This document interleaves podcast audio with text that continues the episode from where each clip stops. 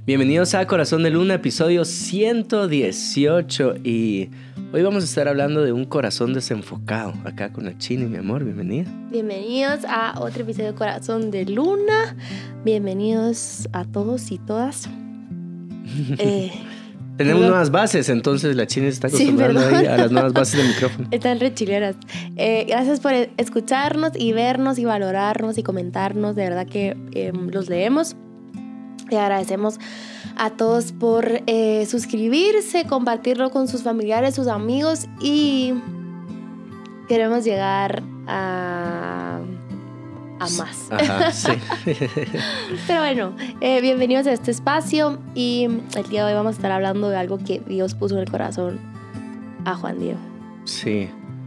Te amo, hermosa. Te amo. Estamos grabando un poquito tarde, eh, justos de tiempo, entonces va a ser un episodio un poquito más cortito de lo que normalmente estás acostumbrado. Tal vez sentís que vamos a toda mecha. Y sí vamos a ir a toda mecha.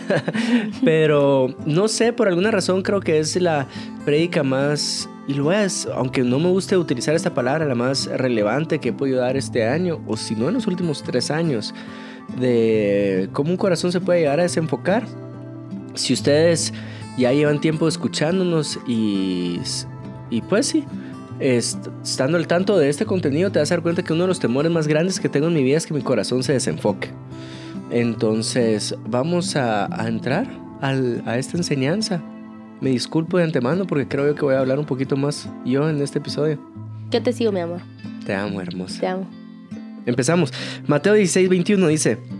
Entonces comenzó Jesús a declarar a sus discípulos que le era necesario ir a Jerusalén y padecer mucho de los ancianos, de los principales sacerdotes y de los escribas, y ser muerto y resucitar al tercer día. Está anunciando su muerte. Jesús está anunciando lo que le va a pasar.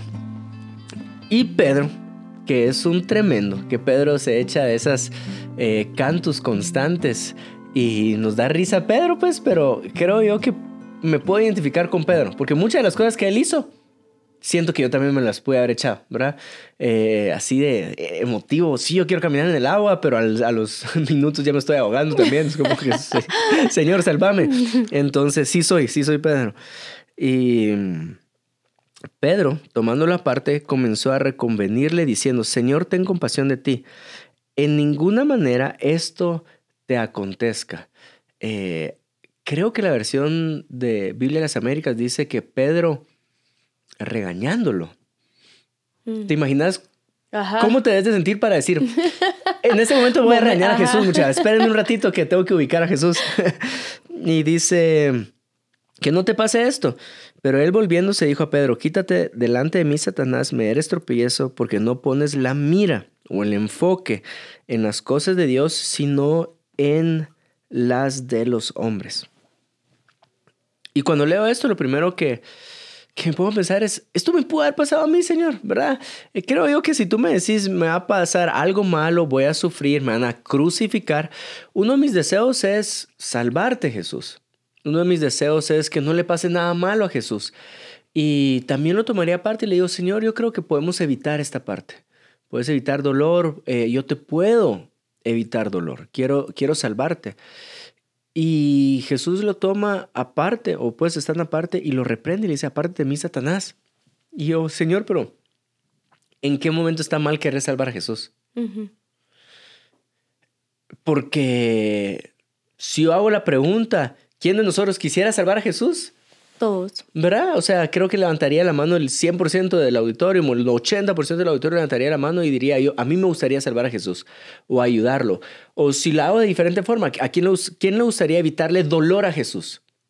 Sí, eh, todos levantaríamos la mano. Y entonces, ¿en qué momento está mal querer salvar a Jesús? ¿En qué momento está mal querer salvar algo bueno? Em, y lo voy a usar con otros ejemplos. Eh, utilizando la misma idea. ¿En qué momento está mal querer salvar algo bueno? Y otros ejemplos serían, ¿en qué momento está mal querer salvar tu matrimonio? ¿O en qué momento está mal que se dio hace unas semanas o meses acá en Guatemala? ¿En qué momento está mal querer salvar la predicación del Evangelio en Guatemala? ¿En qué momento está mal? Y, y uno dice, no, yo creo que no estaría mal nunca, al menos que esas cosas buenas estén desenfocando nuestro corazón. El pastor Andrés Speaker, me recuerdo, cuando vino a Hechos 29, uno de los ejemplos que él puso eh, era su deseo, su deseo de casarse y su deseo de casarse con Kelly. Entonces yo te diría, ¿en qué momento está mal querer casarte? En ningún momento. ¿En qué momento está mal para él quererse casar con Kelly? Eh, sobre todo porque conocían a su familia, sabía qué tipo de mujer era. En ningún momento. Hasta que el deseo de casarse, el deseo de casarse con Kelly, estaba desenfocando su corazón y el desenfoque es así de claro. Dejaste de poner a Dios primero por eh, el deseo de casarte. Y cuando Dios siente que pones otra cosa que no es el primero, se pone celoso, ¿verdad?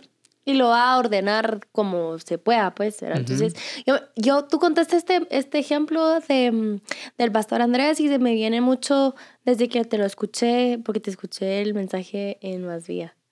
Eh, pero mm, se me vino mucho el ejemplo que me pasó. Yo, yo, tú estás ahí conmigo, pero em, yo estaba casada y sentí que, que Dios me estaba pidiendo a Juan Diego.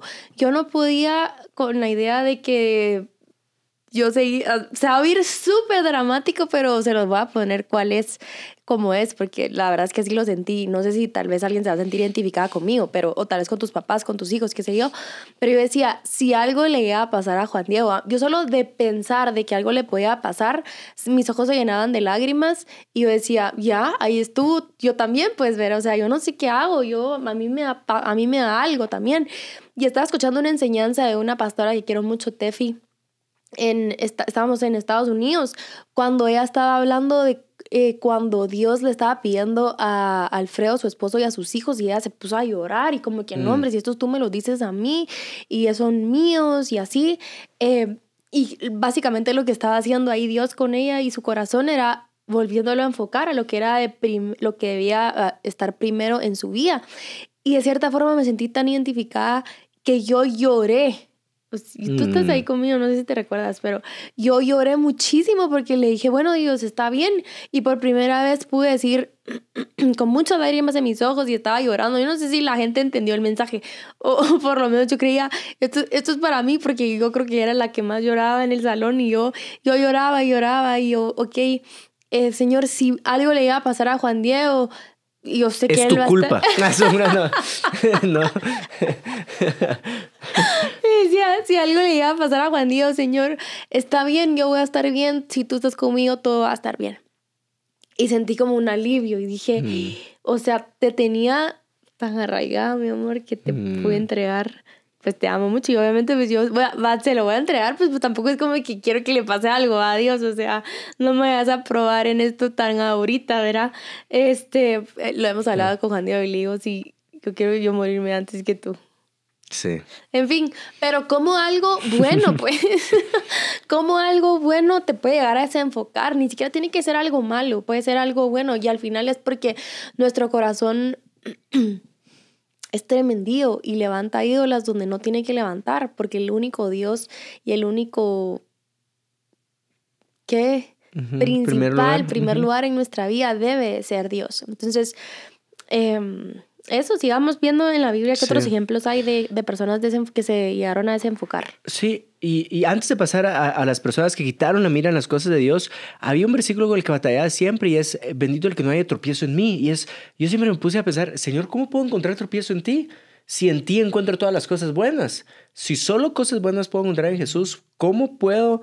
Eh, este, encontrar tropiezo en ti. Y el, y el ejemplo de Pedro es muy claro. No, no, aparte de mí, Satanás, porque no se pudieron las cosas en la, mira de Dios. Y entonces, lo que te queremos dar es o tres filtros, o tres consejos, o tres puntos que te pueden ayudar a entender cuándo tu, tu corazón se desvió. Y lo que voy a hacer acá ahorita, o lo que vamos a hacer en, en, en, lo que queda de la enseñanza, va a ser contrastar dos personajes de la Biblia. Por un lado está Salomón y por otro lado está Abraham. Abraham, puede, podríamos decir que empezó un poquito desenfocado, ¿verdad? Este, diciéndole que sí a la propuesta de su esposa de meterse con la sirvienta con tal de tener el hijo. Un poquito desenfocado, pero terminó bastante enfocado. Lo voy a contrastar con Salomón, que considero que empezó bien enfocado, pidiéndole sabiduría a Dios por encima de riquezas y buscando justicia para su pueblo, pero terminó un cachito desenfocado o bastante desenfocado. Entonces vamos a contrastar esos dos y para tener una base sólida de ese contraste necesitamos leer Deuteronomio. ¿Sí?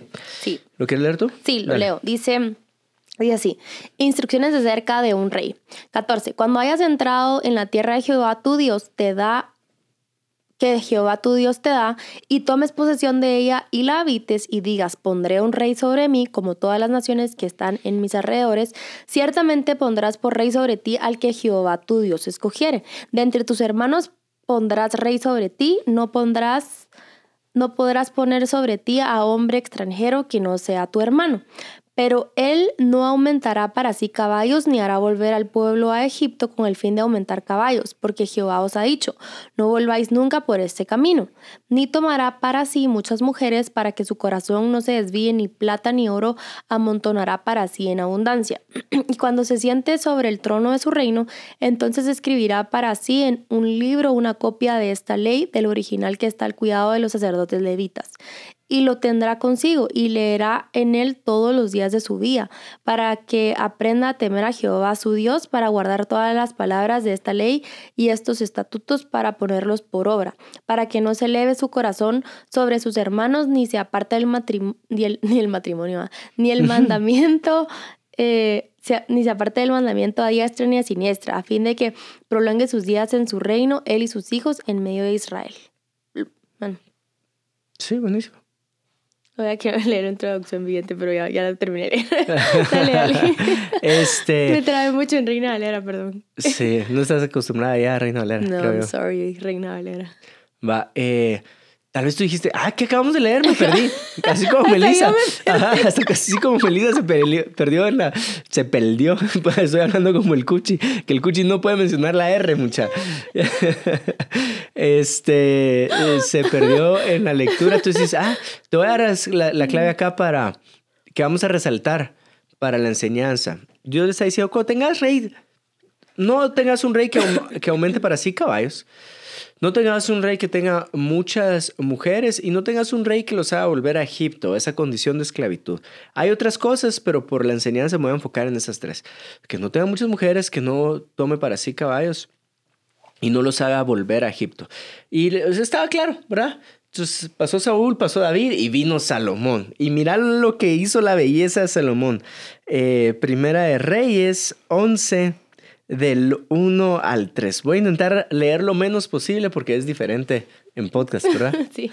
Y esta ya es Nueva Biblia en las Américas. Sí, qué mala onda que eso sí la lees tú. Dale, pues lee tú. lee tú. Va, dice así. Sí puedo leer a mí. Dice, eh, pero el rey Salomón, además de la hija de Faraón, amó a muchas mujeres extranjeras, moabitas, amonitas, edomitas, sidonias e y de las naciones acerca de las cuales el Señor había dicho a los israelitas, no se unirán a ellas ni ellas se unirán a ustedes porque ciertamente desviarán su corazón tras sus dioses. Pero Salomón se apegó a ellas con amor y tuvo 700 mujeres que eran princesas y 300 concubinas y sus mujeres desviaron su corazón. Sí, mira la belleza, la belleza de, de Salomón es que no, que no tenga muchas mujeres y, que no tenga mujeres de otras eh, razas, ¿verdad? Y Salomón, 700, 700, 700 princesas y 300 concubinas. Sí, ah, ajá, lo que la Biblia no te está diciendo es lo más peligroso, que son 700 sueras. Mil, yo creo que ni las conoció. Mil. Mil. Mil. Mil. Eso, eso quiere decir que él tendría que pasar con tres mujeres al día para en un año darle tiempo de calidad a sus mil mujeres. sí. Los, ah, perdón Salomón, pero creo que te echas una super canto ahí. Sobre todo porque la Biblia ya había dicho que no tengas para ti mujeres. Entonces, ¿cuál es el primer filtro? O algo que te puede ayudar a saber si tu corazón se está desviando, como dice acá, desviaron su corazón. Y me di cuenta que normalmente nosotros em, deseamos salvar algo que debe de ser sacrificado. que Melissa lo contó con el ejemplo, eh, cuando Dios le dijo, Como te bueno, sacrifiqué en mi corazón. ajá, y me deseaba salvar de alguna forma. Cuando Dios está diciendo, no, creo yo que eso ya se está poniendo en un lugar que no corresponde en tu corazón y entonces necesito que sacrifiques algo. Eh, lo más, a ver, lo más escandaloso del caso de, de Salomón es que más adelante, porque la Biblia sigue construyendo sobre esta situación en Salomón, dice que también le empezó a rendir cultos a los dioses de esas mujeres. Y uno de esos dioses, si no estoy mal, era el de los moabitas. Puede ser que ahorita me esté confundiendo en el detalle, pero uno de los sacrificios que presentaban a ese dios como tal era el de los hijos, el de los Niños, bebés, el de los niños. Entonces, en algún momento, descendencia de Salomón fue sacrificada por la madre de, de esa criatura hacia su Dios. Y tú decís, tiempo, esto ya está muy oscuro, pues. sí. Eh, Sí, pero son él- los moabitas que acabo de ver Bible Project. Ah, wow, este, entonces tú decís, "Mm, creo que su corazón se desvió. ¿En qué momento cuando él dijo, yo no necesito sacrificar esto? Yo puedo lidiar con esto. yo, yo puedo, eh, soy un buen malabarista y entre las cosas que puedo tener en mis manos puedo tener esta cantidad de mujeres. Cuando Dios dijo, no, no, no, un rey no debe tener para sí muchas mujeres. Y, y tal vez tú estás escuchando esto y, y decís, ay Dios mío, Juan Diego, ni siquiera puedo conquistar a una, ¿verdad? Yo necesito ir al Ajá. taller. Estoy presioneado por la única que me gusta. ¿A qué horas voy a conseguir 700? ¿Verdad? Eso nunca me va a pasar a mí. Pero sí puede ser que querrás salvar tu carrera y estás poniendo tu carrera por encima de Dios. Y en un momento tan, eh, tan enfermizo que estás dispuesto a sacrificar todo menos tu profesión. Eh, o un talento.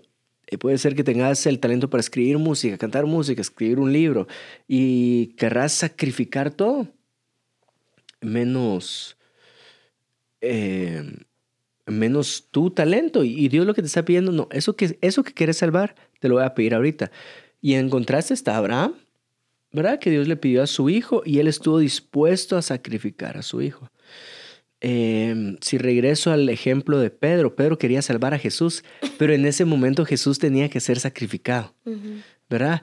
Y hay veces que nosotros queremos salvar muchas otras cosas. Por, y, y- y voy a regresar a, a mi principal argumento. ¿Qué pasa si se me mete entre ceja y ceja y yo voy a salvar el Evangelio en Guatemala? Que es algo bueno, como querer salvar a Jesús. El problema es que está... Es malo cuando empieza a ocupar un lugar que no corresponde. Y tal vez tú decís, bueno, yo voy a... O sea, un montón de otras cosas, ¿verdad? Eh, y, y tal vez no, ya te estás yendo por caminos que no tenés que recorrer con tal de sacrificar, eh, con, tal de, Salvar. con tal de salvar la predicación en Guatemala. Eh, entonces, creo yo que ahí en ese momento se desvió su corazón. Entonces, algo práctico creo yo que podemos siempre ir delante de Dios y decirle, Señor, lo que he puesto en primer lugar en mi corazón, que no seas tú, te pido que como Dios celoso, tú vuelvas a tomar el primer lugar. Sí, se me vienen ejemplos de finanzas. No sé por qué. Tal vez a alguien le sirva esto, pero em, cosas que. eh, problemas financieros, quizás en tu casa. Esto se da mucho y lo sabemos, de que quizás papás endeudados y tú estás diciendo, bueno, yo voy a ver de, de pasar horas extras en mi trabajo, buscar más trabajos, em, no sé, dejar lo que tenga que dejar, incluso, y voy a hacer un paréntesis acá, incluso bajar de diezmar con tal de salir de la deuda que tenemos con, con mis papás o ayudarlos a, a saldar la deuda o la deuda que yo tengo. Pues no sé, se me vino mucho ahorita en mi corazón el área financiera, pero aún eso, este, Dios ve que está por encima eh, o que está de primero en tu corazón. Y cuando, cuando, ah, no sé, hay veces que, que somos muy necios, hombre, nuestro corazón viene a...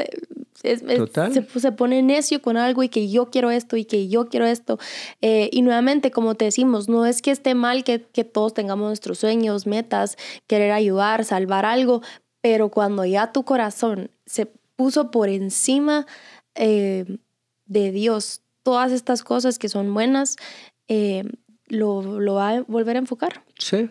Y solo hemos puesto ejemplos de cosas buenas, pero un mini paréntesis, cosas malas también que no quieres soltar y estás reteniendo como algún vicio, alguna adicción, alguna eh, área donde no podés practicar sobriedad, es decir, no puedes practicar dominio propio, sino te está dominando a ti también, creo yo que vale la pena sacrificarlo, ¿verdad?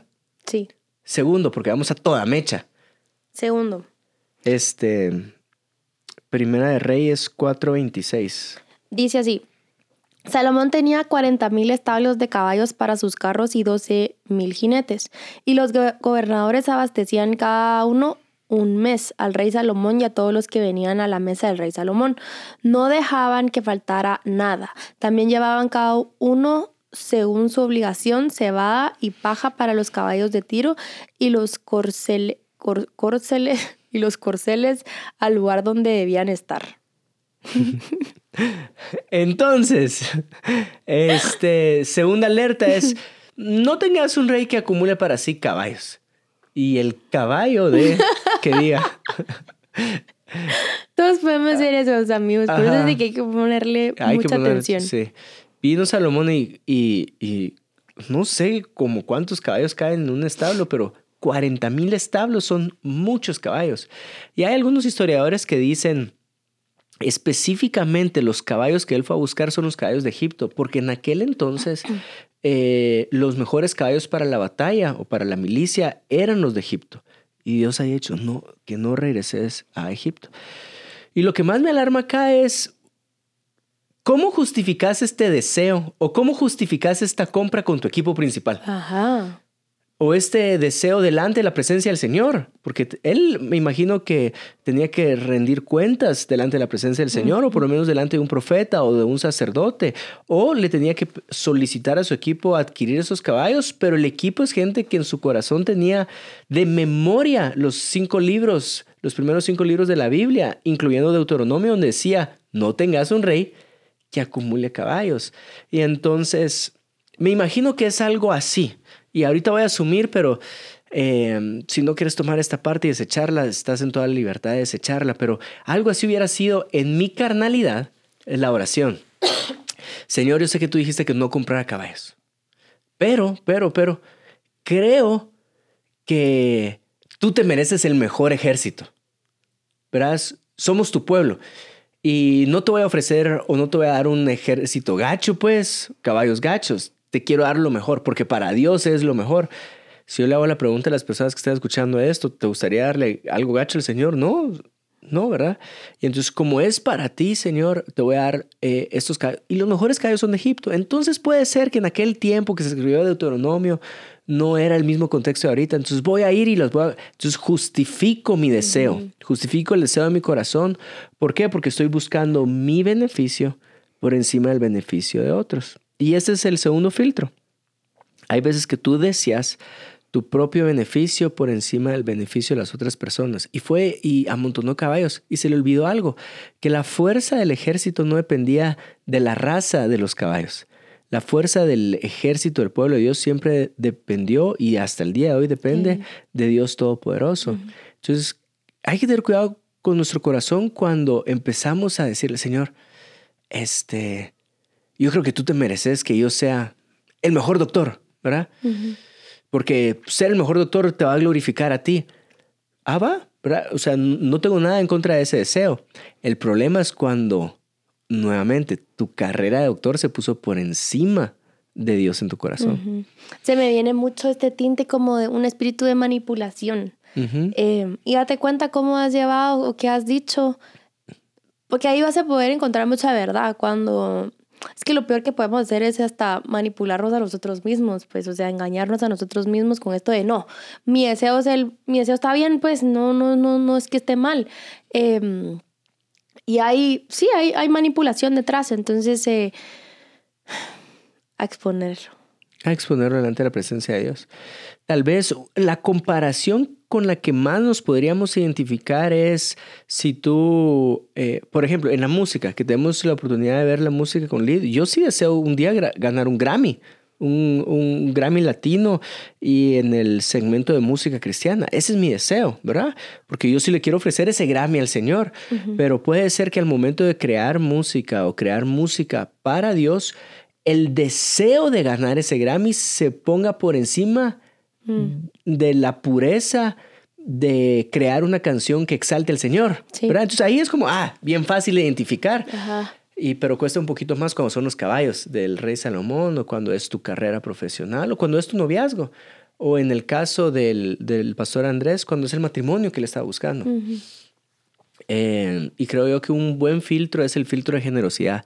Siempre busca ser generoso antes de egoísta. Y pasamos al último, ¿no? Sí. Versículo. Em, Primera de Reyes 9:20. ¿Quieres que lo lea los dos? Solo uno. Solo uno. Y yo leo el otro. Ya va, dice así. Em, Primera Reyes 9:20. A todo el pueblo que había quedado de los amorreos, hititas, fereceos, heveos y jebuseos, que no eran de los israelitas, es decir, a sus descendientes que habían quedado en la tierra después de ellos, a quienes los israelitas no habían podido destruir completamente, Salomón les impuso lava, leva de trabajo forzado hasta el día de hoy. Pero de los israelitas Salomón no hizo esclavos, porque ellos eran los hombres de guerra, sus servidores, sus príncipes, sus capitanes, los comandantes de sus carros y sus hombres de a, de caballo.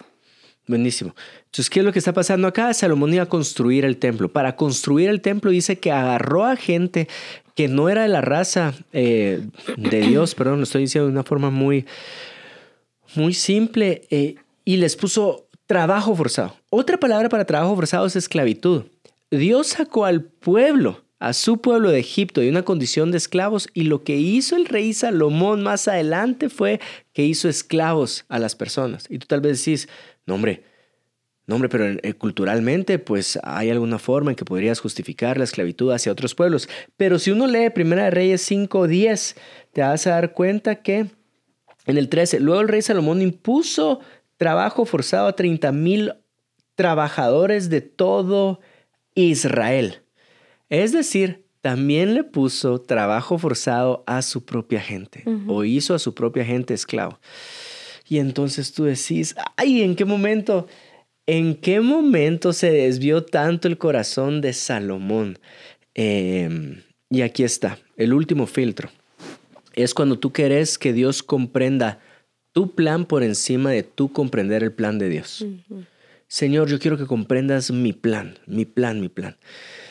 Y hay una única razón por la cual nosotros quisiéramos forzar algo. Y cuando querés forzar algo es cuando querés adelantar tiempos. Voy a intentar explicar esto eh, rápidamente y es... Dios le había dado la promesa a Salomón que él iba a construir el templo, ¿verdad? Estaba sobre Salomón. Como Dios le dio la promesa a Abraham de una tierra prometida. La diferencia de Abraham es que él murió sin haber visto la tierra prometida. Ahora nosotros que tenemos la escritura podemos decir, ah, sí se cumplió. Pero Salomón al querer él terminar el templo y terminarlo más rápido, la única forma de terminarlo más rápido era trabajo forzado. ¿Verdad? Y muchas veces nosotros queremos cosas rápidos en nuestra vida que eso hace que lleguemos a forzar algo. Yo quiero casarme, entonces estás forzando ese matrimonio, ¿verdad? Yo, yo apuro tú, quiero querer, quiero tener mi hijo. Entonces estás forzando, tipo Abraham, ¿verdad? Por eso empezó desenfocado y terminó enfocado. Eh, quiero mi hijo y estás forzando algo. Quiero que me promuevan en el trabajo y estás forzando algo. Quiero mi casa. Ajá. Eh, o quiero salir de la deuda rápido, ¿verdad? Entonces voy a salvar eso de 10% porque de esto va a hacer que salga más rápido la deuda. Mm, creo yo que lo estás forzando.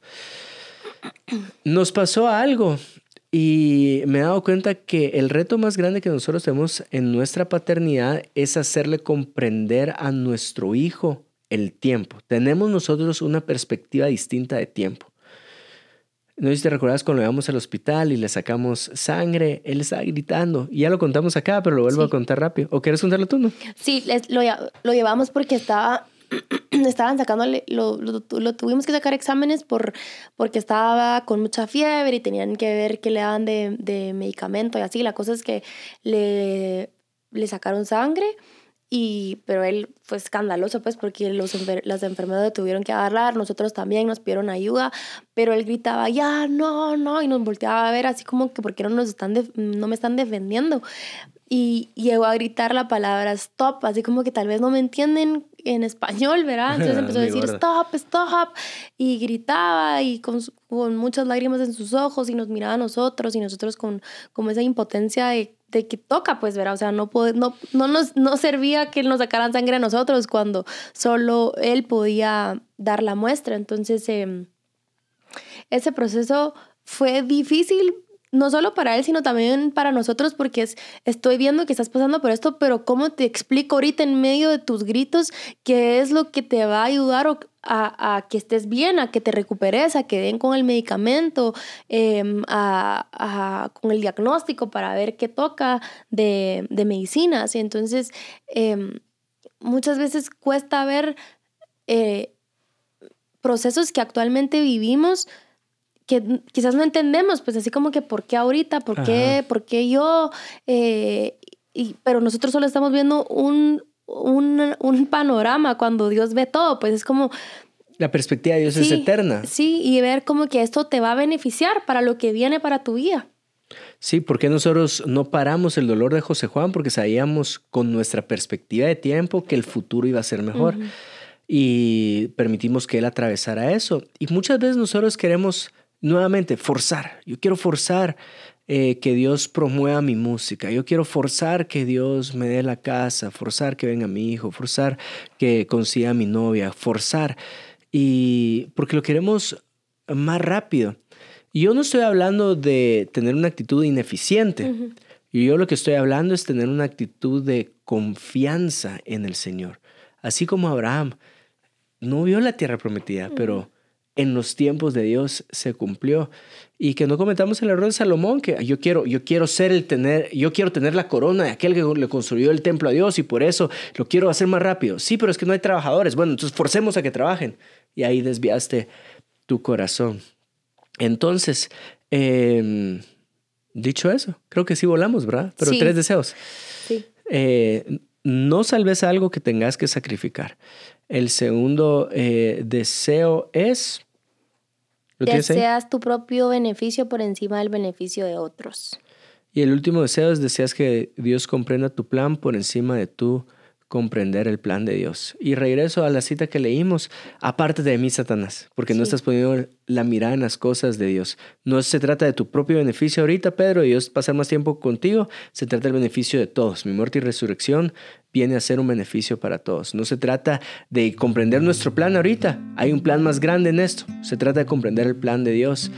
Y eso, ¿Quieres agregar algo más? ¿Orar? Solo decirte que nuestro corazón es muy engañoso y sobre todo pongámosle atención. Claro que las cosas malas es más fácil de ver, así como, ah, pues esto es pecado y de plano pues lo tengo que sacrificar.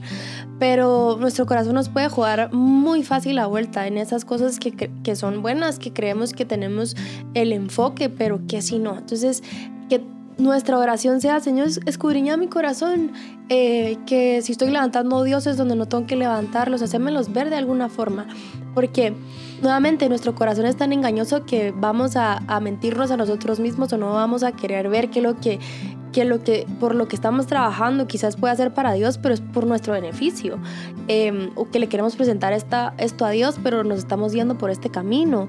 O queremos ser los primeros, pero para glorificar nuestro nombre y no el de Dios. Entonces, hay que ser eh, muy, muy cuidadosos con nuestro corazón y llevárselo a diario a Dios y decirle, Señor, toma, mira, eh, mira mi trabajo, qué piensas de lo que estoy haciendo, cómo lo es, eh, y escuchar tus mentores, tus pastores, personas que estén alrededor, que te, que te puedan decir como que, uy, ¿por qué quieres acumular tanto? Pues, y no hacernos los sordos cuando estamos escuchando verdad. Así que eh, oramos, ¿les, parece? Sí, antes de orar, eh, quiero hacer una mención muy específica a Yesaya. Y es, mucha de esta prédica fue inspirada en un capítulo de Armadillo hace muchísimo tiempo. Eh, lo puedes buscar ahí. Si tú decís, uy, me quedé con ganas de escuchar un poquito más, solo busca ahí Antirreino, el hijo de David. Antirreino, hijo de David, Yesaya Hansen, y vas a poder construir un poquito más en todo este tema los amamos. Y Padre, te pido que tu Santo Espíritu se sienta en cada lugar donde te estemos escuchando en este momento, que puedas traer claridad a nuestro corazón. Y si en algún momento nuestro corazón se desenfocó de las cosas de Dios, hoy nos arrepentimos y regresamos a ti, a tus caminos, a ponerte a ti en primer lugar. En el nombre de Jesús, amén. Amén.